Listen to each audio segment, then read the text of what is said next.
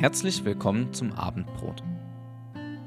Seit zwei Folgen überlegen wir uns, wer dieser Jesus von Nazareth, der Sohn Gottes, für uns Menschen persönlich ist oder sein will. Irgendwo oder irgendwann in unserem Leben kommen wir an einen Punkt, an dem wir uns mit dieser Frage beschäftigen. Dabei stellen wir fest, dass es oft eine Diskrepanz gibt zwischen dem, was Jesus beansprucht zu sein, und dem, was er für uns tatsächlich ist. Diese Frage wird manchmal ganz schön persönlich, wie viel wir Jesus tatsächlich Jesus sein lassen in unserem Leben. Oder ob uns ein abgespeckter Jesus nicht vielleicht doch viel lieber ist. Jesus hat einmal von sich ganz steil behauptet, ich bin der Weg, die Wahrheit und das Leben. Zu Gott, dem Vater im Himmel, kommt man nur durch mich. Das hat Johannes in seinem Evangelium in Kapitel 14, Vers 6 aufgeschrieben. Viele Wege führen nach Rom. Der Satz scheint dazu nicht zu passen, oder? Denn ein Weg von vielen möglichen ist Jesus demnach offensichtlich nicht. Es mag Wege geben, auf denen man sich Gott nähern kann. Aber bei ihm ankommen, dafür gibt es nur einen Weg, eine letzte Zufahrt, in die wir Menschen einbiegen müssen, um zum Vaterhaus zu gelangen. Sich also überhaupt erst einmal auf den Weg zu machen, wenn wir Gott suchen, das ist voll okay und zudem sehr wichtig. An irgendeinem Punkt muss man halt mal anfangen, sich zu bewegen, wenn man wohin kommen will. Und darum probieren viele Menschen vieles aus, um so zum Beispiel Sinn in ihr Leben zu bringen oder Antworten auf ihre großen Fragen zu finden. Eine Gemeinde oder Kirche versucht, Menschen auf dieser ihrer Suche abzuholen, mit ihnen zu gehen, sie zu begleiten und sie zusätzlich über den Weg Jesus zu informieren. Das tun Christen übrigens aus voller Überzeugung. Denn sie haben selber diesen Weg benutzt und zum Ziel gefunden.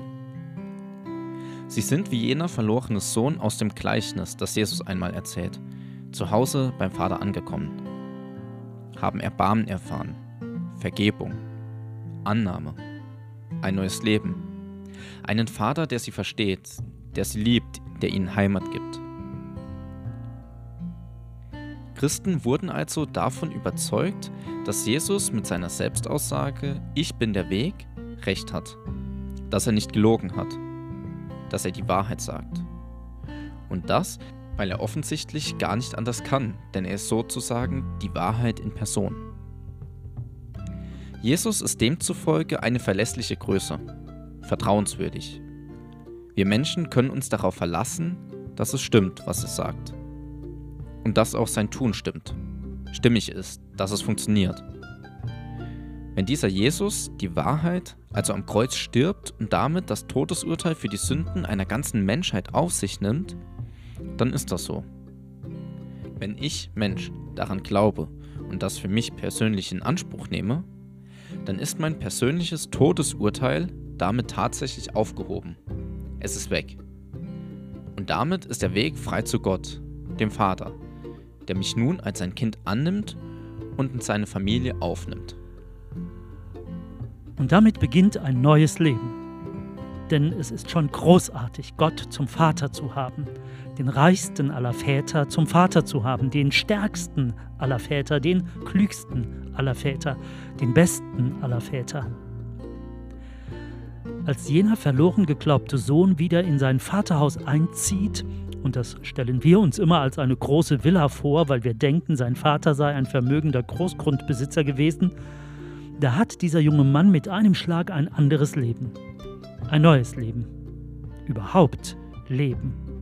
Denn seinen bisherigen Aufenthalt bei den Schweinetröken kann man ja nun wirklich nicht als Leben bezeichnen. Und so ist das bei einem Heimkehrer zu Gott auch. Er gewinnt durch Jesus das Leben. Ein neues Leben. Wir nennen es auch ewiges Leben weil es nicht mehr durch ein mögliches Todesurteil gefährdet ist. Was der Mensch zwar verdient hätte, das aber Jesus am Kreuz abgeräumt hat. Deshalb stellt ein kommendes Gericht keine Bedrohung mehr dar. Das neue Leben ist beständig und es ist ein Leben in Freiheit. Der Tod kann es nicht mehr durchkreuzen, denn das neue Leben wurde am Kreuz von Jesus besiegelt. Nun ist dieses Leben aber mehr als eine rein juristische Angelegenheit. Mehr als ein dem Angeklagten zugesprochenes Gerichtsurteil, das ihm die Freiheit schenkt. Das neue Leben durch Jesus ist genauso auch ein Leben mit Jesus. Also ein Leben von anderer Qualität, als jenes Leben es war, das wir Menschen führten, als wir noch ohne Gott in unserem persönlichen Leben lebten. So wie ein betuchter alter Herr seinem Sohn einen Porsche in die Garage stellt, so hat Gott seinen Kindern in Jesus ein reiches Leben zu bieten. Nicht ein sorgenfreies Leben in Saus und Braus, sondern ein reiches Leben im übertragenen Sinne. Ein nachhaltiges Leben. Ein sinnvolles Leben. Ein wertvolles Leben. Leben mit Tiefgang, mit Ausstrahlung, mit Kraft. Ein Leben mit Segen, weil eben Jesus mittendrin ist. Ein Leben mit Glaube, Liebe und Hoffnung. Und das ist nicht nur theoretisch wirklich schön formuliert, sondern tatsächlich so erfahrbar. Es macht ja einen Unterschied, ob ich weiß, wofür ich etwas tue, oder ob mir alles nur sinnlos erscheint. Ob ich auf mich selber geworfen bin oder ob ich jemanden habe, dem ich mein Leben anvertrauen kann ob ich ein beschränkter Banause bin oder einen weiten Horizont habe, ob ich ein egoistischer Kotzbrocken bin oder ein Gewinn für andere, ob ich völlig belanglos lebe oder Spuren hinterlasse, ob sich die Leute freuen, wenn ich gehe oder darüber, dass ich komme, ob die Menschen um mich herum erfrieren oder ob ich sie liebe. Viele von uns haben gute Erfahrungen damit gemacht, wie anders ihr Leben durch Jesus geworden ist, wie sehr er ihr Leben verändert hat. Es ist gar nicht so verkehrt, sich einmal zu überlegen, wie anders, ärmer das eigene Leben noch vor zehn Jahren war im Vergleich zu jetzt. Vielleicht ist das aber auch ganz schön schwierig. Fragen wir uns deshalb anders. Worin besteht der Reichtum meines Lebens heute? Was ist in meinem Leben drin, was ich ohne Jesus so nicht abbekommen hätte. Sehr gerne kannst du diese Frage auch mit jemandem gemeinsam überlegen. Und auch heute Abend wollen wir dich für dein Leben segnen, dir Gottes gutes Handeln wünschen und zusprechen. Unser Gott segne dich.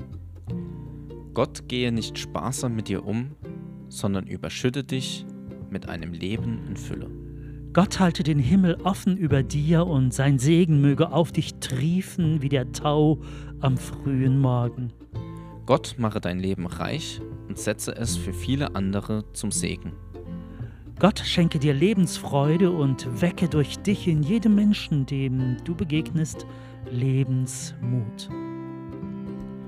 Bis nächste Woche zum Abendbrot.